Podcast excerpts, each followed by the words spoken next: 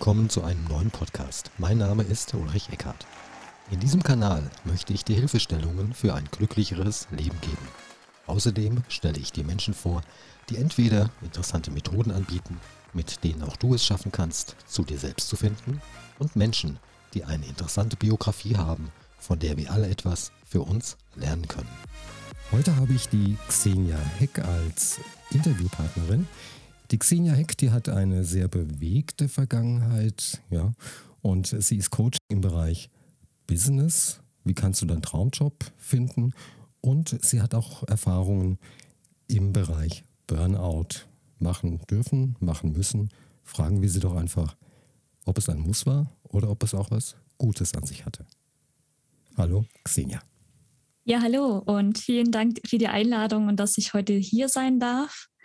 Ähm, ja, das Thema Traumberuf beispielsweise Burnout, das sind so zwei Themen, die mich jetzt seit einiger Zeit schon begleitet haben. Angefangen persönlich auch. Also ähm, wenn man so ein bisschen mal die Story zurückspult, äh, die ich schon hinter mir habe, dann kann ich sagen, zum einen, ich komme aus einer sehr, sehr konservativen Familie, weil ich selbst bin geboren in der Ukraine, mitten in der Hauptstadt in Kiew und bin dann natürlich auch zum Teil auch aufgewachsen und ja, anders vielleicht als im, in anderen ähm, Ländern ist das noch doch recht sehr konservativ, auch die Erziehung gewesen. Das heißt, man kriegt so, so klassische Sachen als Frau beigebracht. Ähm, ja, such dir einen Mann, der halt dich dann unterstützt, der dich versorgt und eher so Hausfrau Mutti, Karriere braucht man nicht das Geld, äh, das bringt der Mann nach Hause, während die Frau ihm halt den Rücken frei hält. Und also das sind Kinder, so Werte. Kinderkirche, äh, Kinderkirche, Küche, so ungefähr. Ja, genau, so kann man sich das vorstellen. Und das, das wurde mir halt auch mitgegeben, logischerweise. Ich bin damit groß geworden. Meine Mutter hat das mir auch vorgelebt. Das muss man halt auch dazu sagen. Und genau so habe ich mir auch mein Traumleben ursprünglicherweise auch vorgestellt, muss ich sagen. Also wirklich dieses, no, du wirst erwachsen, du findest halt irgendeinen Job, sage ich jetzt mal, wo man halt ein bisschen Geld verdient, findest deinen Traummann, heiraten, Kinder kriegen, Haus bauen, ne? vielleicht auch den Volvo noch vor die Haustür und Hund und dann ist das Leben perfekt. das war so die Vorstellung. Naja, ähm, Theorie und Praxis in der Regel unterscheidet sich dann doch sehr. Auch bei mir, denn ich sag's mal so, in der Jugendzeit hatte ich äh, zeitweise auch einen anderen Traum gehabt und zwar auch den Traum, mal studieren zu gehen. Ähm, und vor allen Dingen auch äh, vielleicht ein bisschen, ja, kein Standardstudium, sondern äh, bei mir war es tatsächlich Meeresbiologie, weil ich gestehe, ich bin ein Kind des Wassers. Ich liebe das Wasser und das Meer vor allen Dingen und habe ganz früh schon angefangen, auch tauchen zu gehen. Meine Eltern haben mich als Kind kaum aus Wasser bekommen und deswegen dachte ich, naja, warum denn nicht? Ja, dann bist du Anfang 20 und hast dann halt ein Abi fertig, ich habe das dazwischen auch noch so zwischenzeitlich noch eine Ausbildung gemacht im kaufmännischen Bereich, einfach ich sag mal als Absicherung. Und dann stehe ich da und denke mir, naja, du wolltest eigentlich früh Familie haben. Du wolltest ja eigentlich so dieses Traumleben führen, ne, was man dir ja so beigebracht hat. So, wenn du jetzt anfängst zu studieren, das sind so mal locker mal fünf, sechs Jahre, weil du willst ja nicht nur Bachelor machen, in der Regel ja Master und so weiter und so fort. Ja, da bist du mal irgendwie über 30 und dann hast du immer noch nichts erreicht und stehst dann halt da. So, das waren so meine Gedanken, mein, mein Verstand, der da halt ganz, ganz laut äh, protestiert hat. Ja, und in diesem Verstand bin ich dann leider in Anführungsstrichen auch gefolgt. Ich habe mich tatsächlich gegen das Studium entschieden, gegen meinen Traum und habe gesagt, okay, ähm, du willst jetzt mal selbstständig sein im Sinne von auf eigenen Beinen stehen, Erfahrungen sammeln und bin dann praktisch von meinen Eltern weggezogen Richtung Frankfurt am Main, große Stadt, neue Erfahrungen, komplett bei Null angefangen, Job gesucht und dann habe ich gesagt, so und jetzt fängst du an, dein Traumleben in Anführungsstrichen aufzubauen. so war das bis dahin.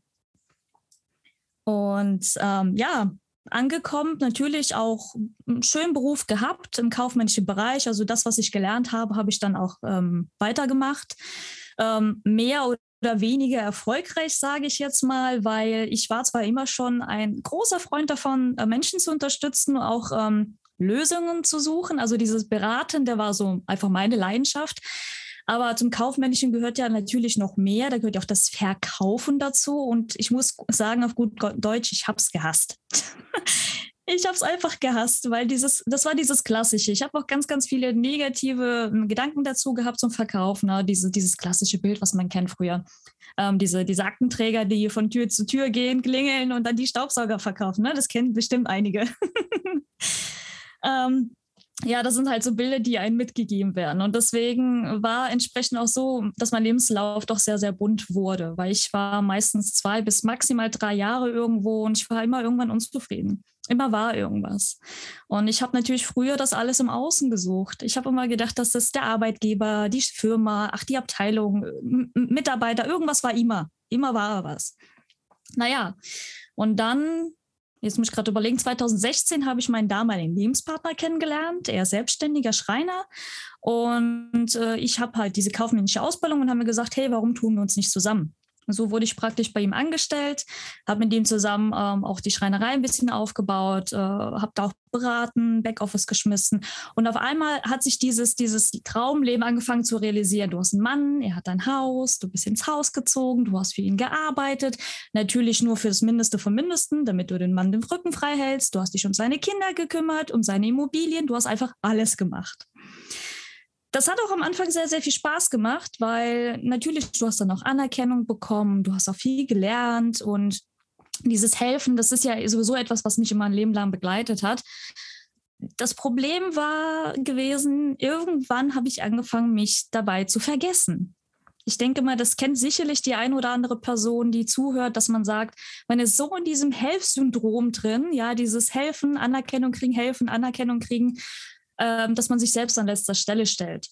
Und diesen Fehler, also Fehler in Anführungsstrichen, ich bin jetzt kein Freund unbedingt von dem Wort, aber den habe ich halt viele Jahre gemacht. Und ja, also, der Körper also macht das. Aufgeopfert.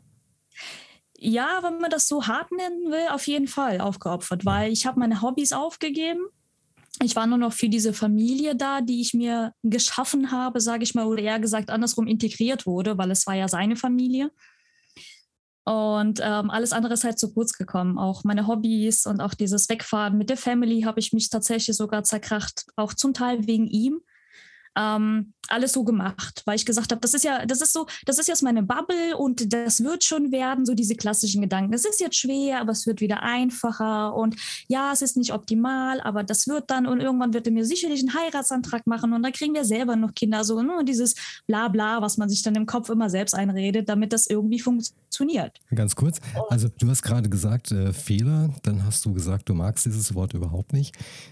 Finde ich gut. Man kann ja das Wort Fehler auch durch das Wort Lernerfahrung ersetzen, um zu erkennen, dass man wieder etwas gelernt hat. Und wenn du so von deinem Ex-Partner sprichst, dann hört sich das an, als wenn der narzisstische Züge hätte. ja, das habe ich jetzt nicht erwähnt, aber tatsächlich ist das so, wobei ich sagen muss, das habe ich erst zum Ende meiner Beziehung überhaupt erfahren. Ich kannte das Thema Narzissmus ich sag mal, wer das Buch vielleicht aus Schulzeiten kennt, Dorian Gray, das Bildnis von Dorian Gray von Oscar Wilde, dann hatte vielleicht die Person mit Narzissmus ein bisschen was zu tun gehabt, aber ich hatte nie Berührungspunkte und habe es natürlich auch nicht erkennen können. Das wurde mir dann erst viel, viel später bewusst, dass das tatsächlich so war und auch natürlich ist. Ja, und das, ähm, ja, man hat mir damals auch gesagt, äh, Mädel, ähm, eins sollte dir klar sein, das wird nicht besser, das wird eher schlimmer mit dem Alter. Und ich so, ach Quatsch, das kriege ich hin. ich habe ja mein Traumleben gefunden. Also ich muss mich ja dran festhalten, weil auch wenn es schlechte Zeiten gibt, es wird auch wieder gute Zeiten geben. Da war ich so überzeugt davon. Und ja, das ging halt einige Jahre auch wirklich gut. Mal mehr, mal weniger. Und ja, und dann sagt der Körper halt irgendwann, du Mädel, ich habe dir jetzt echt einige Winks mal zugesendet, so ganz, ganz nette, freundliche Winks, die du allesamt ignoriert hast jetzt packe ich jetzt mal härtere Mittel aus, ja. Das heißt, du hattest so körperliche kam, Symptome gehabt. Ja, das hat dann irgendwann angefangen, weil mein Körper einfach so ausgelaugt war, dass ich einfach irgendwann auch viele Dinge nicht mehr machen konnte. Also wenn du anfängst, du hast theoretisch acht bis neun Stunden Schlaf und du wachst auf und hast das Gefühl, du wurdest von einem LKW überrollt und keine Motivation aufzustehen, fix und fertig, müde oder wenn du abends ins Bett fällst, dein Kopf berührt gerade das Kissen und du bist schon nicht mehr da. Und du kriegst auch nichts mit, weil der Körper schaltet sich extremst einfach aus. Und ähm, das waren schon die ersten Anzeichen. Auch die habe ich nicht wahrgenommen. ich kann ja gar nicht so genau sagen, ob ähm, bewusst oder unbewusst, weil ich mir einfach gedacht habe, das wird auch nur eine Phase sein, geht vorüber, ne? man macht einfach weiter. Und das wurde aber halt nicht besser, es wurde eher schlimmer. Das heißt, neben dem Körperlichen kam dann das Psychische auch noch dazu. Man war, war mal schlecht gelaunt, man war emotional, ähm, Hochs und Tiefs auf einmal, wo kein Mensch mehr verstanden hat, was mit mir überhaupt los ist. Aber leider auch da nicht unbedingt die Unterstützung auch bekommen, sondern im Gegenteil, so dieses klassische, stell dich nicht so an und es wird schon und es muss weitergehen, du hast Familie, du hast Verantwortung.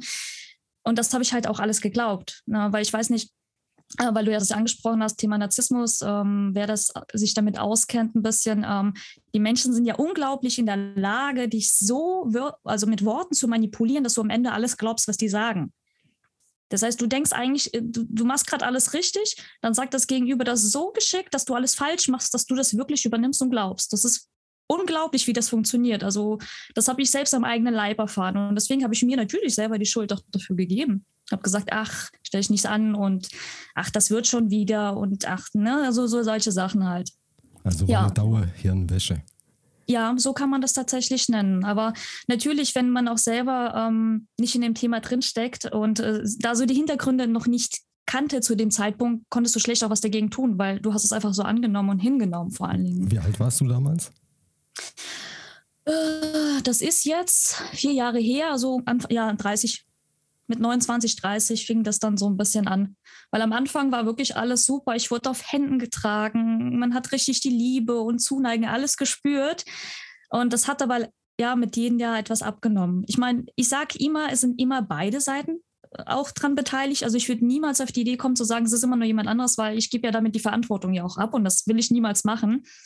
Ähm, das ist immer so ein Wechselspiel. Aber wenn man natürlich gewisse Dinge dann nicht realisiert oder bemerkt und dann immer wieder sich einredet, ach, das wird schon und aber auch nichts verändern kann oder will, ja gut, dann wird es halt leider doch nicht. Ne? Ja, dann bleibst du in deiner Bubble drin und das wird nicht besser deswegen. Du hattest das also körperliche so. Symptome und diese körperlichen Symptome sind immer schlimmer geworden. Mhm. Am Anfang ja. hast du sie, wenn ich das richtig verstanden habe, ignoriert. Ja, die habe ich tatsächlich bis ähm, kurz vor Schluss, sage ich jetzt mal, ignoriert. Und dann kam der Körper, du hast es für ihn gesagt, und hat dir mal eine richtig von Latz geknallt. Und ja. Äh, ja, wie hat sich das dann bemerkbar gemacht und was hast du gemacht?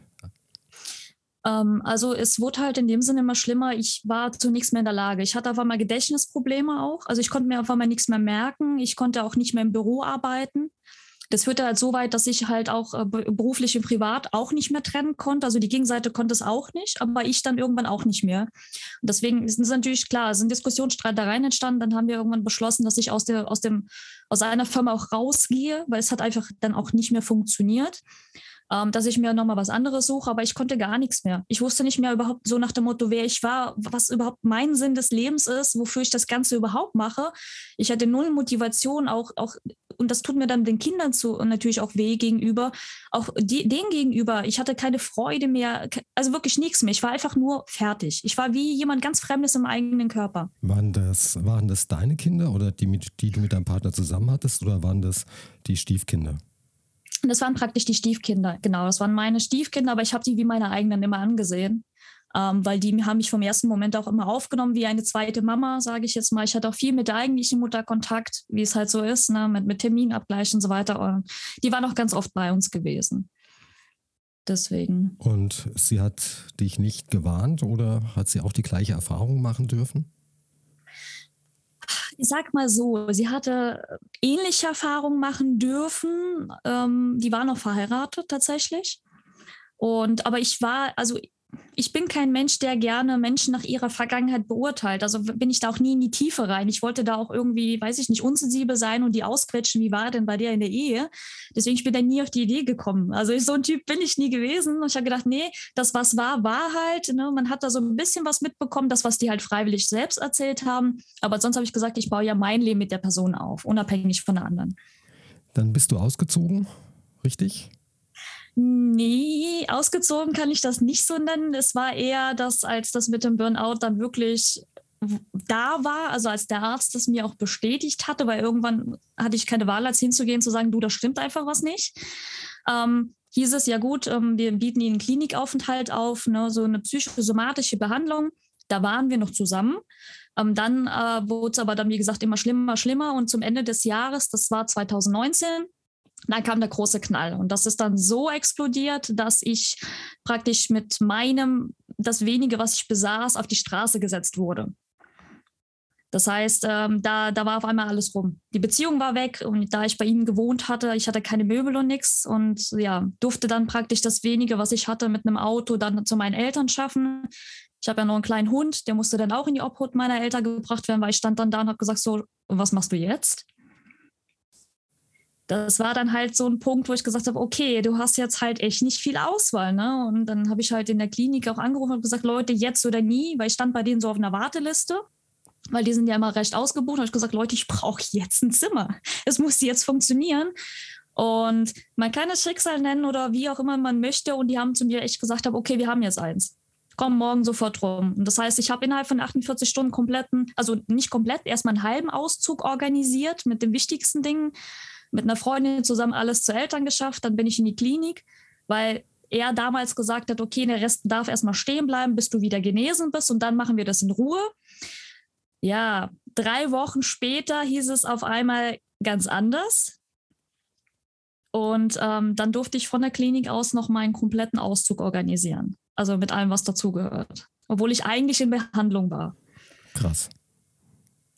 Und so waren halt die Dinge. Also ich muss sagen, ich bin sehr, sehr dankbar dafür, dass ich in dem Moment einfach gesagt habe, okay, jetzt nimmst du echt mal Hilfe an, auch Freunden gegenüber. Weil ich war immer jemand, der gesagt hat, ich krieg das alleine hin. Immer. Ja, da ist ein Thema, ach, keine Sorge, ich krieg das hin, ich krieg das hin, ich krieg das hin. Und dann stehst du da und sagst dir einfach wirklich mal ehrlich, du kriegst das nicht hin. Du brauchst jetzt Hilfe in verschiedenen Bereichen und äh, die hatte ich auch wirklich bekommen. Also ob es die meine beste Freundin ist oder mein bester Freund und auch viele andere tolle Menschen, meine Familie. Ähm, ohne die weiß ich nicht, was gewesen wäre, bin ich ganz ehrlich. Da hätte ich vielleicht sogar unter Brücke schlafen dürfen. Naja, mal eine ganz neue Erfahrung. Haben dich äh, deine Freunde, Freundinnen beziehungsweise deine Eltern auch mal gewarnt, dass es nicht gut ist für dich, die Beziehung? Und wenn äh, ja, ja, hast du drauf gehört? Also meine Mama ist äh, sehr gut darin, ähm, die negativen Dinge im Leben zu sehen. Da, ich formuliere es mal so und sie hat mich durchaus mehrmals gewarnt. Einer der Dinge, warum oder einer der Gründe, warum ich damals den Kontakt fast sogar verloren habe zu ihr, weil ich da natürlich auch nicht drauf gehört habe. Ich gesagt, ah, Mama, du hast da keine Ahnung. Es ist meine Beziehung, du kriegst da gar nichts mit und dünne, weil die wohnt auch ein bisschen weiter weg. Also die wohnen in Rheinland-Pfalz, das sind 200 Kilometer von mir. Und ja, die ein oder andere Freund oder Freundin haben auch gesagt, hab du, irgendwas stimmt da nicht mehr, weil die Person hat sich unheimlich verändert. Das haben mir mehrere Leute bestätigt. Aber ich sage mal so, auch zu dem Zeitpunkt war mir klar, Veränderung gehört ja irgendwo zum Leben dazu. Das ist ja nicht immer negativ, gell? meint man ja. Ja, und wie es halt so ist, man hört halt nicht drauf. Man will das selber irgendwie nicht wahrhaben und nicht wahrnehmen und man hält immer noch an dieser Bubble fest. Ja, und da hat halt der Hammerschlag war wirklich nötig, um mal aufzuwachen und zu sagen, äh, okay, hier geht gerade echt was gewaltig schief. Also richtig. Wie lange warst du dann in der Klinik? Ich war tatsächlich sieben Wochen. Ähm, es war noch die Überlegung zu verlängern, aber dann haben wir uns doch dagegen entschieden. Ich muss auch sagen, ich war danach noch in begleitender Therapie, weil es ist, Burnout ist echt nicht zu unterschätzen. Ich meine, der baut sich ja schon alleine über die Jahre auf. Da kann man nicht davon ausgehen, dass er nach zwei Wochen einfach mal wieder verschwindet, sondern das ist ja auch, auch eine Arbeit mit dir selbst. Das heißt, du lernst dich ja erstmal kennen auch dein, dein eigenes, so Themen wie Egoismus ist nichts Negatives. Ein gesunder Egoismus ist was Gutes. Weil nur wenn es mir ja gut geht, kann ich auch anderen ja helfen. Das waren so Dinge, die waren mir echt bis zum Zeitpunkt nicht bewusst gewesen. Und ähm, ja, und auch andere. Also ich habe wirklich dann angefangen, weil das war nicht einfach nur eine Klinik, sondern die haben auch viel mit Coachings zu tun gehabt, auch Persönlichkeitsentwicklung. So bin ich überhaupt mal so richtig tief in diese Thematik eingetaucht, habe viel gelesen, ausgetauscht und ja, so, so habe ich mich wirklich mal komplett neu kennengelernt. Auch so Dinge wie, was will ich eigentlich wirklich vom Leben? Weil ich war ja immer der Meinung, ich wüsste das und dann stehst du da und dann sagt dir das Universum, nö, das warst du überhaupt nicht. das, was du gedacht hast, was ist, ist es überhaupt nicht. Ja, hm, was machst du dann? und damit durfte ich mich dann beschäftigen. Wenn, was hast du anschließend gemacht? Also du hast äh, Persönlichkeitsentwicklung in der Klinik äh, erfahren, hast mhm. dich dann für das Thema interessiert? Genau, also, ähm, also ich glaube an das Gesetz der Anziehung. Heute weiß ich auch, was das ist, weil als damals dieser, dieser Impuls gefallen ist, okay, ich will mich mehr mit mir und mit diesem Thema beschäftigen, Mindset und Glaubenssatz und alles, was so dazugehört, ähm, kamen überraschenderweise plötzlich Dinge in mein Leben. Unter anderem auch eine Personalfirma aus Frankfurt, die gesagt hat, hey, wir suchen Mitarbeiter weil ich mich natürlich schon angefangen habe, auch ein bisschen zu, uh, zu orientieren, auch beruflich, weil es irgendwie musst du ja irgendwie auch mal dein Geld wieder verdienen später. Und die haben eine sogenannte Biostrukturanalyse angeboten, kostenfrei. Und da bin ich einfach mal hin und habe mir das mal angeguckt. Und da ging es um diese Farbenlehre, die man ja so vielleicht kennt. Es gibt ja dieses Disk-Modell oder der eine nennt es Tiermodell. Also es gibt ja so verschiedene, aber im Endeffekt im Kern ist es immer das Gleiche. Und da habe ich gemerkt, okay, das ist ein Thema, das ist unglaublich interessant weil da war so viel Wahrheit dahinter, als ich das schwarz auf weiß hatte und ich habe auf einmal so viel Aha-Erlebnis über mich gehabt, aber auch über andere Leute, warum die sich XY verhalten und so weiter und so fort. Da habe ich gesagt, boah, das willst du. Das ist genau das, was du willst. Aber einmal hat das so schnell Klick gemacht, dass ich auch ähm, bei diesem Unternehmen auch so eine Art ähm, Praktikum gemacht hatte. Und die machen das aber nicht als Angestellten, sondern die machen das auf Selbstständigkeitsbasis. Und so bin ich das erste Mal in meinem Leben mit der Selbstständigkeit in Berührung gekommen. Muss dazu anmerken, hätte mich vor ein paar Jahren noch jemand gesagt, du, äh, hast du dir mal eine Selbstständigkeit überlegt, dann hätte ich dir wahrscheinlich einen Vogel gezeigt, habe gesagt, ich bin selbstständig, äh, never ever. Das ist überhaupt nicht meins, null. und dann einmal bist du da und merkst dann so, boah, das macht dir irgendwie Spaß. Es tut gar nicht weh, selbstständig zu sein. Nee, überhaupt nicht. Im Gegenteil, du kommst, wann du willst, du gehst, was du willst, du bist keinem Rechenschaft schuldig. Du, vor allem gehst du deinen Interessen nach oder deinem Lieblingsthema. Und die haben, ich muss sagen, die haben mich echt versaut. Die haben mich so richtig versaut, was das Thema angeht. Und ähm, wenn man so ein bisschen Bezug zu meinem Lebenslauf wieder nimmt, habe ich dann irgendwann gemerkt, okay, also das lag tatsächlich nicht nur an, an den Firmen oder so, warum mir das nicht Spaß gemacht hat, sondern es, es hatte echt ganz viel mit mir zu tun. Also, hm, wenn das vielleicht nicht dein Thema ist, was könnte es denn stattdessen sein? Und so kam ich tatsächlich dann auf, auf Coaching, auf Persönlichkeitsentwicklung und auf das Thema Selbstständigkeit. So hat sich das gewandelt und ich habe tatsächlich, klar, ein bisschen Anlauf gebraucht auch. Ähm, aber ich meine, ich stand ja damals schon vor dem Nichts, also absolut nichts. Das heißt, ich hatte ja die Möglichkeit, entweder ich baue mein Leben wieder so auf, wie es mal war, in der Hoffnung, das funktioniert diesmal vielleicht besser. Oder ich nehme echt mal so die Verantwortung für mich und mein Leben in die Hand und mache das, was mich erfüllt. Ja, also nicht wieder den gleichen Fehler wie mit der Meeresbiologie schon wieder ablehnen, was dir eigentlich Spaß macht, sondern es in dem Moment auch wirklich Ja dazu zu sagen, egal was auch folgen mag, weil es war ja unbekanntes Terrain für mich. Ich habe ja keine Ahnung davon gehabt. Ja, und ich habe gesagt, so, du gehst jetzt das Risiko ein, weil du bist jetzt verflucht nochmal Anfang 30, du wirst auch nicht jünger. Ähm, du hast so viel Lebenszeit schon in Erfahrungen in, ne, also investiert. Jetzt, wie wäre es, wenn du jetzt auch mal was tust, was einfach auch mal dir gut tut? ja.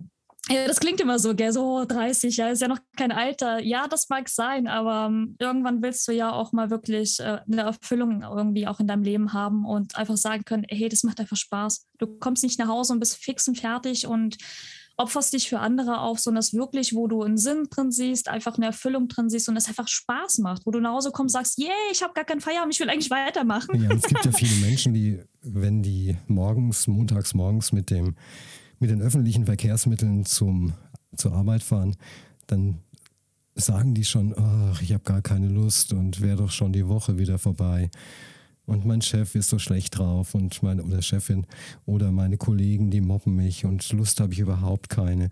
Und die schleppen sich dann da auf die Arbeit, statt etwas zu tun, was ihnen Freude bereitet.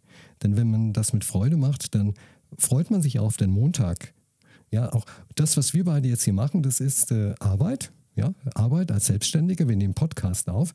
Und da freue ich, habe ich mich wirklich drauf gefreut auf den Podcast mit dir, weil es mir Spaß macht und äh, ja, man kann jetzt leider, man kann jetzt leider im Podcast dein äh, Bild nicht sehen, weil es ja per Zoom, wir machen das per Zoom, aber ich hoffentlich sag jetzt bitte nichts Falsches, ja. Ich hoffe, es macht dir auch ein bisschen Spaß hier. Absolut, das ist, das ist einfach meins. Also da gehe ich auch richtig drin auf. Aber das zu lernen, ist halt echt eine lange Erfahrung, die ich auch machen durfte, bis zu dem Punkt heute jetzt. Du warst angestellt oder als Praktikantin unterwegs bei der einen Firma, dann hast du deine, dann hast du eine Coaching-Ausbildung gemacht. Hast du dann noch zu Hause gelebt, also bei den Eltern wieder, oder warst du mittlerweile woanders? Also ich habe ein halbes Jahr mehr oder weniger ein, äh, wie eine Nomadin gelebt, nenne ich es jetzt mal, weil ich war ja erst in der Klinik, da hatte ich ja zumindest mal ein Zimmer. Äh, dann habe ich bei meinem besten Freund und seiner Frau bin ich untergekommen, wofür ich sehr, sehr dankbar bin, dass die mich ein halbes Jahr ausgehalten haben. ähm, danach bin ich zu meinen Eltern gezogen für einige Monate dann wieder zu meiner besten Freundin hier rüber, weil ich immer gesagt habe, ich möchte nicht komplett wieder in die Ecke meiner Eltern ziehen, sondern ich habe mir ja ein Leben hier im Rhein-Main-Gebiet aufgebaut und da möchte ich auch gern was Neues finden. Und ähm, ich habe mich tatsächlich erstmal doch wieder auf die Suche nach einem Job gemacht und natürlich auch nach einer neuen Wohnung, weil ich gesagt habe, naja, du willst ja irgendwie auch dein Frühstück bezahlen können. Ne? Das, das, kommt ja nicht so einfach mal reinspaziert. Und ähm, deswegen hatte ich erst die Idee gehabt, meine Selbstständigkeit nebenher aufzubauen. Ähm, und halt, äh, ne, habe die, die Ausbildung nebenher gemacht, habe aber auch gearbeitet. Äh, die Freundin hat äh, mir dabei geholfen, einen Job zu finden in Frankfurt. Ähm, ja, ich sag's mal so, es war ein gut bezahlter Job, wirklich gut bezahlt. Ich war eine Quereinsteigerin in der Buchhaltung. Äh, das Klima vor Ort war die reinste Katastrophe. Also das hat dich richtig runtergezogen und ähm, das hat man mir leider sehr, sehr schnell angemerkt, dass ich auch, muss ich ganz ehrlich sagen, die Probezeit habe ich nicht überstanden, aber von beiden Seiten nicht. Ähm, weil anscheinend auch da hieß es, ja, ähm, bau dir nicht schon wieder einen Plan B auf, weil wie ist das so oft? Du willst etwas, aber du machst noch nebenher was anderes, dann verlagert sich der Fokus wieder eher auf das andere und dann vergisst du dein eigentliches Ziel gerne wieder. Ne? Das passiert ja gerne, wenn wir so, so ein Hintertürchen offen halten. Ja, da war das Universum wieder so freundlich, hat gesagt, äh, nö, nicht schon wieder. Und deswegen hat er mir die Tür zugemacht und ich habe meinen, ja, meinen Job in dem Moment halt verloren und war dann aber einmal arbeitssuchend. Ja, und dann habe ich mir gesagt, gut, jetzt hast du ganz viel Zeit. Also was machst du? Du baust jetzt verflucht nochmal deine Selbstständigkeit zu 100 Prozent auf und aus. Und denen habe ich mich gewidmet, habe verschiedene Ausbildungen gemacht, habe in vielen, vielen Seminaren. Also frag mich nicht, wie ich das geschafft habe, aber als Arbeitslose, ich habe es geschafft, wirklich im fünfstelligen Bereich in mich zu investieren. Und da reden wir von über 20.000 Euro. Warum? Weil ich es wollte. Das ist dieses, wenn du wirklich was willst, dann schaffst du es auch, dass du es bekommst, ja, weil du findest Möglichkeiten. Statt irgendwie und das Problem zu reden, habe ich halt noch Lösungen gesucht und ich habe sie gefunden. Und wenn du es nicht kapierst, was das Universum dir zur Verfügung stellt, dann kriegst du halt, in Bayern sagt man, eine Watschen. Ne? genau. Dass du das machst, was für dich vielleicht das Richtige ist. So ist das, ja. Und ja, ich habe dann halt das mehrmals lernen dürfen. Und wie gesagt, heute kann ich echt sagen, ich bin unglaublich dankbar, auch für damals für diesen riesen, riesen Crash. Das ist ja für mich so ein, wie eine Art Reset gewesen, weil ähm, hätte der mich nicht damals da rausgeholt, ich wüsste nicht, wie mein Leben heute aussehen würde oder was aus mir geworden wäre. Bin ich ganz ehrlich. Klar, in, den, in dem Moment, wo du in diesem Thema drinsteckst, dann verfluchst du die ganze Welt und sagst, warum ich? Warum ich? Ich habe alles getan. Aber es gibt ja so viele, die sagen, du musst das Leben vorwärts leben und rückwärts verstehen. Und jetzt mit meinem neuen, ich sag mal ich und auch mit dem Thema Mindset, Persönlichkeitsentwicklung, wo ich mich sehr, sehr intensiv auch mit mir selbst beschäftigt habe, kann ich sagen, das ist das Beste, was mir im Leben echt passiert sein konnte, wirklich. Und jetzt bist du Coach und bietest und bietest Coachings an für wie finde ich meinen Traumjob und ist das richtig oder noch andere Coachings aus anderen Bereichen? Genau, also vor allen Dingen, ähm, ich habe mich auf zwei Dinge spezialisiert. Zum einen das gesunde Mindset, weil damit fängt einfach alles an. Ich kann noch so meinen Traumjob im Außen suchen, sobald das, solange es in meinem Inneren ja nicht gewisse Schalter umgelegt worden sind, werde ich ihn nicht finden. Da wird es wie bei mir ähnlich sein. Der Lebenslauf wird zweimal bunter, aber du wirst nicht unbedingt schlauer dadurch. Und deswegen gesundes Mindset wäre das Thema und äh, halt auch dieses, wie komme ich weg aus diesem Hamsterrad und mache und zu meinem Traumberuf, um das zu tun, was mich wirklich erfüllt. Weil es natürlich profitiert die Person selber davon, aber nicht nur sie, sondern das ja das gesamte Umfeld. Weil was passiert dann, wenn jemand äh, als Mensch das tut, was ihn erfüllt und ihm Spaß macht, unabhängig vom Alter oder auch oder Stand oder was auch immer? Die Person ist ja, die strahlt ja sowas von was aus und uns Energie geladen, auch den, gegenüber den Kindern. Ja, wir sind ja auch Vorbild gegenüber den Kindern. Da lernt das Kind, arbeiten macht Spaß und nicht arbeiten ist scheiße, Entschuldigung, sondern das wirklich dieses, boah, die Eltern kommen nach Hause, die Mama ist immer gut gelaunt, die ist voller Energie, die hat Zeit für mich und ich will das auch. Ich will das später auch. Das ist doch das Schönste, was du einem Kind als Geschenk geben kannst.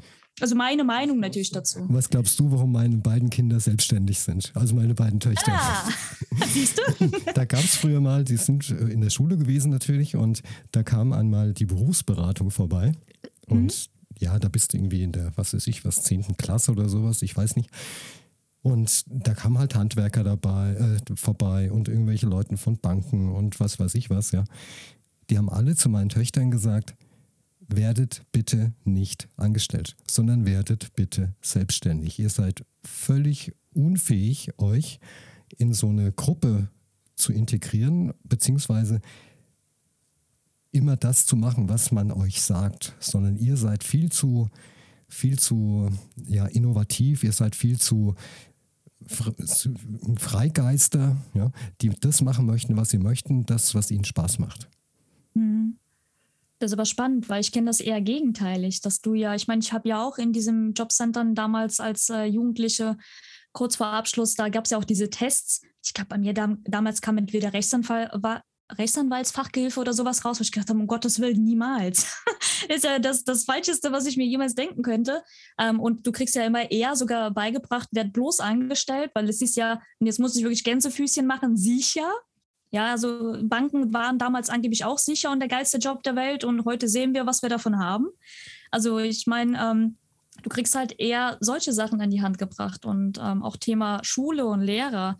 Die Lehrer machen einen super Job und viele, viele würden gerne noch viel mehr machen, davon bin ich überzeugt. Ähm, die sind aber in den meisten Fällen ja beamtet oder die haben ja einen ganz, ganz anderen Hintergrund, sage ich jetzt mal, ja. Und das heißt, es gibt ja auch Dinge, die kennen sie gar nicht und können den Kindern aus Erfahrung das auch gar nicht beibringen. Es sind aber ganz, ganz oft Dinge, die den Kindern dann später ja auch fehlen in ihrem Erwachsenenleben. Also so ging es mir zumindest. Also was man oft hört, das heißt ja, sei doch angestellt, so wie du es auch gesagt hast, das ist doch viel, viel sicherer. Mhm. Ich kann dem nicht zustimmen. Warum kann ich das nicht? Du hast es auch gerade gesagt, das Beispiel mit der Bank. Angenommen, eine Bank fusioniert und du bist vielleicht 50 Jahre alt oder 53 Jahre alt, 55 Jahre alt und warst dort angestellt. Natürlich gibt es einen Sozialplan, aber der läuft ja auch nicht ewig. Und wenn du dann freigestellt wirst von der Bank, weil Filialen vielleicht reduziert werden oder was auch immer, und du musst dann deine Du musst dann trotzdem die Hypothek deines Hauses, deiner Wohnung weiter bezahlen oder deine Miete und dann stehst du plötzlich in der Arbeitslosigkeit. Und mhm. wenn du selbstständig bist, dann hast du ja die Möglichkeit, dein Business aufzubauen, auch passives Einkommen zu generieren, also beispielsweise durch Online-Kurse, durch den Verkauf von Büchern oder MP3s oder was auch immer. Und das ist natürlich dann der Job der Selbstständigkeit, dafür zu sorgen, dass man dann im Alter auch ausgesorgt hat. Und mich kann niemand entlassen. Ich war so gut wie nie angestellt. Ich kann also nur sagen, die Sicherheit, die vermeintliche Sicherheit eines Angestelltenjobs existiert definitiv nicht. Mhm. Ja, das stimmt. Weil ich sage immer, die einzige Sicherheit, die es wirklich gibt, die findest du immer in deinem eigenen Inneren. Und das ist tatsächlich die Lebenserfahrung. Das heißt, alles, was du lernst, alles, was du an Erfahrung mitnimmst, das ist ja die Sicherheit. Weil ich sag mal so, wenn du vor einer Herausforderung stehst und du meisterst sie, ja, dann hast du ja erfahren, wie du sie gemeistert hast. Das heißt, sollte etwas Ähnliches passieren, dann ist es ja gar nicht mehr so schlimm, weil du hast es ja schon mal geschafft, du weißt, wie es geht und das kann dir auch niemand nehmen. Einen Job kann dir jeder irgendwie wegnehmen, alles, was so, ich sag mal, auch greifbar ist, also diese typischen Konsumgeschichten, das ist ja immer so ein Thema, heute hast du es, morgen plötzlich nicht mehr. Aber deine Lebenserfahrung, die bleibt dir. Und ich sage immer, das ist tatsächlich etwas auch unabhängig. Also ich habe beide Seiten ja erlebt. Ich war sowohl Angestellte, jetzt auch selbstständig. Ich kenne so ein bisschen die Vorteile und Nachteile von beiden Seiten. Und ich sage immer, jeder das, was er für sich auch als richtig und wichtig empfindet. Wichtig ist halt nur, sich nicht in diesem Außen drauf zu verlassen, sondern es immer an sich selbst. Weil ich sag mal, Dinge wie passives Einkommen, auch Finanzen, das ist ja immer so ein Thema, das wird ja hier so in Deutschland so gehasst. Ich weiß nicht warum. Und das ist so wichtig. Und auch selbst als Angestellte, du hast ja immer die Möglichkeit, ja unabhängig vom Gehalt sogar ja irgendwie dein Geld arbeiten zu lassen, zum Beispiel, ja, auch zu vermehren. Es gibt Möglichkeiten. Wichtig ist aber auch, ich muss auch Interesse daran haben, es zu lernen. Und da sind wir wieder beim Thema Erfahrung und Lernen. Und wenn man das macht und wenn man offen dafür ist, dann hast du auch die Möglichkeit, ein richtig tolles Leben aufzubauen. Vorhin sagtest du etwas zum Thema Mindset. Du hast diesen Begriff verwendet. Wie kann man denn ein gesundes Mindset bekommen und, und zwar sich gegenüber und auch seinem Beruf gegenüber? Also am besten fängt man natürlich erstmal bei sich selber an. Und zwar, ich sage mal, auch das Thema Achtsamkeit ist sehr, sehr wichtig, dass ich achtsam mit mir selbst umgehe. Das heißt, ich sollte, also mal mit einem Faktor Zeit gesagt, Zeit gibt es nicht, Zeit nimmt man sich. Ja, also die Zeit musst du dir immer nehmen. Das heißt, dass ich mir die Zeit bewusst für mich auch nehme, um ähm, mir über mein Leben mal klar zu machen. Weil ganz viele da draußen rennen erstmal komplett ohne Plan rum. Die haben überhaupt keine Ahnung, was will ich eigentlich, wo bin ich und was soll überhaupt das Ziel sein. Dass man sich erstmal hinsetzt und sagt, okay, was will ich eigentlich von diesem Leben? Wo will ich mal sein? Wo will ich stehen? Erstmal dieses Thema was, ganz, ganz wichtige Frage und dann natürlich auch das Warum weil das Warum ist ja unser Antrieb, unser Motor. Das sind so die zwei grundlegenden Fragen. Und ja, wenn ich mich Moment, damit. Moment, Moment, Moment, entschuldige bitte. Ja? Also, ja. wenn man etwas machen möchte und mhm. man hat sein, das Bedürfnis, das umzusetzen, aber was könnten denn dann die Eltern sagen? Was könnten denn dann die Nachbarn sagen, wenn ich das machen würde? Das ist ja außerhalb der, der Norm und ich darf doch bitte schön nicht anecken. Die denken ja vielleicht, ich spinne. Ja, deswegen ja auch das Wichtige, das Warum. Weil das Warum schützt dich genau davor, wenn du weißt, wofür du etwas tust. Und ich rede jetzt nicht davon, warum, wie ich möchte viel Geld verdienen oder warum ich möchte irgendwie mir dreimal im Jahr drei Wochen Urlaub leisten. Das ist oberflächlich. Es geht wirklich um die sogenannten inneren, als Fachbegriff intrinsische Motivation. Das heißt, der Grund, warum stehe ich jeden Tag auf, um das zu tun, was ich tue. Wenn du dein Warum gefunden hast, und das ist ein Thema, das machst du nicht in fünf Minuten, da bin ich ehrlich. Das dauert ein bisschen, aber es gibt Techniken und Möglichkeiten. Dann bist du davor gefeit, dich in, ähm, ja, in so Diskussionen dann einzulassen mit Freunden, mit Familien, die versuchen, dir das wieder auszureden. Weil wenn du das ausstrahlst und überzeugt davon bist, warum du etwas tust, dann hast du eine ganz andere Hebelwirkung auch gegenüber anderen. Das heißt, du, du kannst dann wirklich die Gespräche anders führen und die Leute merken das auch. Die merken, ob du nur einen Vorwand hast oder einen Einwand, sage ich jetzt mal, so dieses, ja, ich will das machen, weil hm, das ist nicht überzeugend. Das merken die Leute ganz, ganz schnell und auch ganz oft unbewusst. Und dann hauen die dich von den Socken, weil die sagen, äh, nee, vergiss es und ne, dann fängst du wieder an. Ähm, ja, ist das wirklich das Richtige? Und dann zweifelst du wieder und im schlimmsten Fall gibst du alles wieder auf. Wenn du aber das Warum hast, dann passiert dir das nicht so schnell, weil das schützt dich. Das ist so das, was ich persönlich bei mir halt ähm, ja auch rausfinden durfte, weil meine Eltern, die sind alle angestellt gewesen. Also ich, aus meiner Familie gibt es nur einen Onkel, der selbstständig ist. Alle anderen immer angestellt gewesen. Und natürlich haben die auch gesagt, um Gottes Willen, was hast du denn vor? Das wird dir niemals klappen. Da, da, nee, hör auf. Mach dich da nicht lächerlich und sonst was. Und deswegen war es wichtig, erstmal überhaupt zu sagen, okay, warum will ich das tun? Dann habe ich das vermittelt. Ob die das Gegenüber das verstanden hat oder nicht, ist nochmal eine andere Sache oder verstehen möchte. Aber du bist bei dir selbst dann trotzdem ja. Das heißt, du kannst dir selber auch gegenüber sagen, okay, ich mache das, weil. Und das hat wirklich einen ganz anderen Einfluss auch auf dein Mindset, weil du bist, du bist dann motivierter. Ich denke auch, das Wichtige dabei ist, man kann sich gerne mit anderen Menschen unterhalten, aber vielleicht mit Menschen, die das was auch immer es sein mag, schon mal gemacht haben. Mhm. Und wenn man dann der Überzeugung ist, es tun zu wollen, dann bitte tun und Absolut. nicht abwarten. Ich war früher 25 Jahre lang ähm, ITler, das heißt, ich habe programmiert. Und irgendwann mal kam dann der Gedanke, ist das sonst gar nichts mehr? Möchtest du dein Leben lang Programmierer bleiben? Per Zufall bin ich dann mit Hypnose in Verbindung gekommen, habe meine Firma mehr oder minder zugemacht. Von heute auf morgen habe den Heilpraktiker für Psychotherapie ab, ähm, ja, die Prüfung abgelegt und meine Praxis eröffnet. Frage bitte nicht, was meine Nachbarn gedacht haben. Ich kann es mir fast vorstellen. Bei denen sind alle Schrauben locker, der hat es nicht mehr alle. Ne?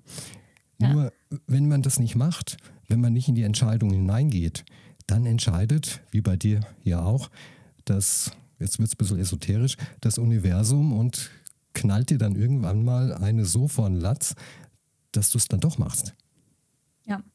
Es kommt immer wieder. So lange, bis du den Weg einschlägst, der wirklich auch dein Herzensweg ist. Weil sonst, äh, wie oft sagen die Leute auch nicht schon wieder, weil schon wieder eine ähnliche Erfahrung ist, ob es jetzt Thema Geld ist oder was anderes. Immer wieder. Anderes, anderes Kleid, aber gleiches Thema im Hintergrund. Und das ist ein gut, wirklich ein sehr, sehr gutes Zeichen dafür, dass, äh, dass man es immer noch nicht in Anführungsstrichen verstanden hat. Dass man immer noch so von seinem Weg abgekommen ist, sage ich jetzt mal. Also auf sich selbst hören sich Gedanken drüber machen, wo bin ich, wo möchte ich denn hin? Welche Motivation steckt vielleicht sogar dahinter? Also achtsam sein und wie du gesagt hast, es geht nicht von heute auf morgen. Mhm. Und wenn ihr euch, liebe Hörer und Hörerinnen, mit anderen Menschen kurzschließen wollt, die das, ja, dann, dann fragt Menschen, die das schon mal gemacht haben. Und nicht Menschen, die das noch nie gemacht haben. Weil jemand, der es nicht gemacht hat, der kommt dann mit dem Spruch, wie du es vorhin auch gesagt hast, das wird ja nie irgendwas. Mhm. Woher wollen die denn das wissen? Haben die es schon mal gemacht? Sprechen die aus Erfahrung oder ist es eher äh, aus dem Bereich der Mythen und Märchen? Ganz oft auch Angst. Ich meine, die wollen ja das meistens das Beste für dich, aber das ist ja ihr Bestes. Das ist ja nur eine Wahrheit. Deswegen ist das natürlich immer so ein Unterschied. Was, was ist das? Also Netzwerk definitiv ganz wichtig. Also ich bin heute auch tatsächlich weltweit mittlerweile vernetzt mit Gleichgesinnten, mit ähnlichem Mindset, weil das ist, was mich ja auch motiviert auch und mir noch mehr Dinge beibringen lässt. Das ist halt das Schöne, weil ich bin da nicht alleine und ähm, es gibt Menschen, die verstehen das und andere halt nicht. Und deswegen ist es so wichtig, sein Umfeld auch so zusammenzutun, zu generieren, dass, äh, dass du entweder Menschen hast, die schon weiter sind oder am Ziel angekommen sind oder den gleichen Weg oder einen ähnlichen einschlagen, weil dann einfach Synergien entstehen und man sich gegenseitig so unglaublich unterstützen kann. Das verleiht einem wirklich Flügel. Also das, das kann ich auch ganz klar aus Erfahrung sagen. Und das Ganze, die Flügel auch ohne Energy Drink. auch das. die kommen von innen dann, nicht von außen. Die kommen dann von innen. Und äh, ja, okay, also Mindset sollte stimmen, man sollte motiviert entsprechend sein, Achtsamkeitsübungen mit sich selbst durchführen, an sich selbst durchführen, aufs Innere hören und dann auch ins Tun kommen. Was würdest du noch sagen, was man noch für sich machen darf, beispielsweise in Bezug auf körperliche Symptome, die einen darauf aufmerksam machen, dass hier irgendwas nicht stimmt? Ähm, ja, also da auf jeden Fall auch wieder sich seinem Körper bewusster zu werden, weil leider, leider haben wir oder viele von uns es verlernt, äh, eins mit dem Körper zu sein. Also wirklich dieses, ähm, okay, ich habe da was, ich habe keine Ahnung, was das ist, ich renne gleich zum Arzt statt äh, mal sich hinzusetzen, die Augen zu schließen und wirklich in den Körper reinzuspüren. Weil der Körper ist ja, ich sag mal, auch in gewisser Weise unser Vehikel. Das ist ein ganz, ganz wertvolles Instrument, was ja, wir weißt ja auch du, wie viele Leute können. davor Angst haben, vor dem, was du gerade gesagt hast? Vor was genau? Die Augen zu schließen und in sich selbst hineinzuhören. Da gibt es Menschen, die, die rennen lieber zum, zur, zur Praxis raus. Die haben da richtig Angst vor. Ja, und das finde ich sehr, sehr schade, weil wenn du ja eine, eine gesunde Verbindung zu deinem Körper hast, was überhaupt nicht schwer ist und auch nicht, da brauchst du keine Stunden dafür, sondern es ist wirklich dieses, okay, ähm, sich auch mal zu fragen, was ist das? Ähm, du sparst dir A, ganz, ganz viel Wartezeit im, im äh, Arztraum, sage ich jetzt mal, und B, auch viele chemische Medikamente mit unglaublich schlimmen Nebenwirkungen und du hast ein ganz anderes Bewusstsein ja auch dafür. Und dein Körper ist dir natürlich entsprechend auch dankbarer. Das heißt, wirklich bei sich selbst anzufangen und zu fragen, okay, was will mir mein Körper damit sagen? Ganz wichtige Frage. Und unser Verstand ist ja so ein schönes Instrument. Es hasst offene Schleifen, ja. Das heißt, stellst du dir selbst eine Frage, versucht man auch gleich auf eine Antwort zu kommen und dann wird die halt überall gesucht. Auch im Körper, im Unterbewusstsein, überall. Und das heißt, du kommst zu ganz, ganz anderen Ergebnissen auf einmal. Du bietest, wie gesagt, das Coaching an. Du hilfst auch Menschen im Businessbereich, richtig? Richtig. Und wenn dich jemand kontaktieren möchte, liebe Xenia, wie kann er oder sie das denn tun? Hast du eine Webseite? Und wenn ja, wie heißt denn die URL, also die Webseitenadresse? Genau, also man findet mich ähm, auf meiner eigenen Website und auch im Social Media Bereich. Äh, meine Homepage heißt tatsächlich www.xenia-hack.com. Äh, wie der Name geschrieben wird, das sieht man dann wahrscheinlich in, dem, in dem Textfeld. Ähm, und auch auf Social Media unter Xenia-Hack-Official findet mich man auch. Da gebe ich auch immer wieder mal Tipps und Content und gehe da auch regelmäßig live zu verschiedenen Themen. Ich sage es ja immer bei Zoom, da sieht man die Gesprächspartner, man fühlt die Gesprächspartner, wie viel Energie darüber kommt. Und bei der Xenia ist es wirklich, wirklich toll, wie viel positive Energie darüber kam. Bis jetzt, und ich denke, das wird auch in Coaching-Gesprächen bei dir auch so sein, wenn man dich bucht. Ich freue mich recht, recht, ja, ich freue mich, nicht recht, recht, sondern ich freue mich herzlich, äh, bedanke mich, oh Gott, jetzt bin ich so voller, was weiß ich was. Also ich bedanke mich recht herzlich bei dir und äh, für das tolle Interview. Wünsche dir alles, alles Gute und dass all das, was du dir vornimmst, was du dir wünschst, auch in Erfüllung gehen wird. Und du weißt ganz genau, wenn du es nicht angehst, sagt dir das Universum, ja, es nimmt dich an die Hand ja, und führt dich dann dorthin, wo du vielleicht richtig aufgehoben bist. Ich wünsche dir für die Zukunft alles Gute, bleib gesund und vielleicht, und da würde ich mich wirklich richtig drüber freuen, machen wir bald mal wieder einen Podcast gemeinsam. Super gerne, ja. Und das wünsche ich natürlich auch dir und auch all den äh, Zuhörern äh, und Zuhörern natürlich auch zurück. Ganz, ganz wichtig, wirklich sein eigenes tolles Leben zu kreieren und zu führen. Das kann jeder von uns. Also wirklich jeder. Davon bin ich überzeugt. Und das ist halt schön. Das ist ein toller Schlusssatz. Liebe Hörer und liebe Hörerinnen, wir hören uns beim nächsten Podcast wieder. Mein Name ist Ulrich Eckhardt. Bis dahin alles Gute und Tschüss.